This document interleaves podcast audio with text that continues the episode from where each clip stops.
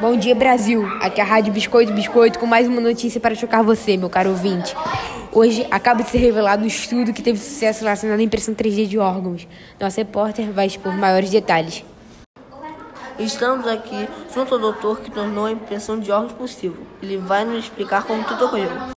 Bom dia. Eu e minha equipe realizamos o um projeto com base na recriação do órgão original, através da recomposição dos tecidos além do auxílio da radiografia implementamos a tecnologia no contexto.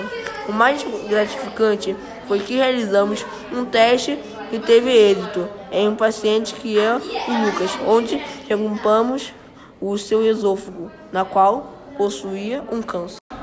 Obrigado. Agora conseguimos a presença do primeiro paciente que gestou esta tecnologia.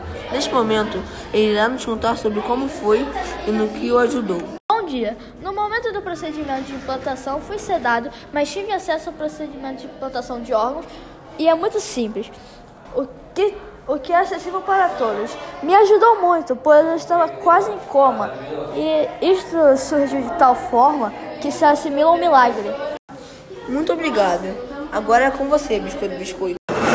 Ouvinte, você, meu caro, se precisar de qualquer transplante, esta será implantada em duas semanas nos hospitais públicos, começando pelas capitais como Rio de Janeiro e São Paulo.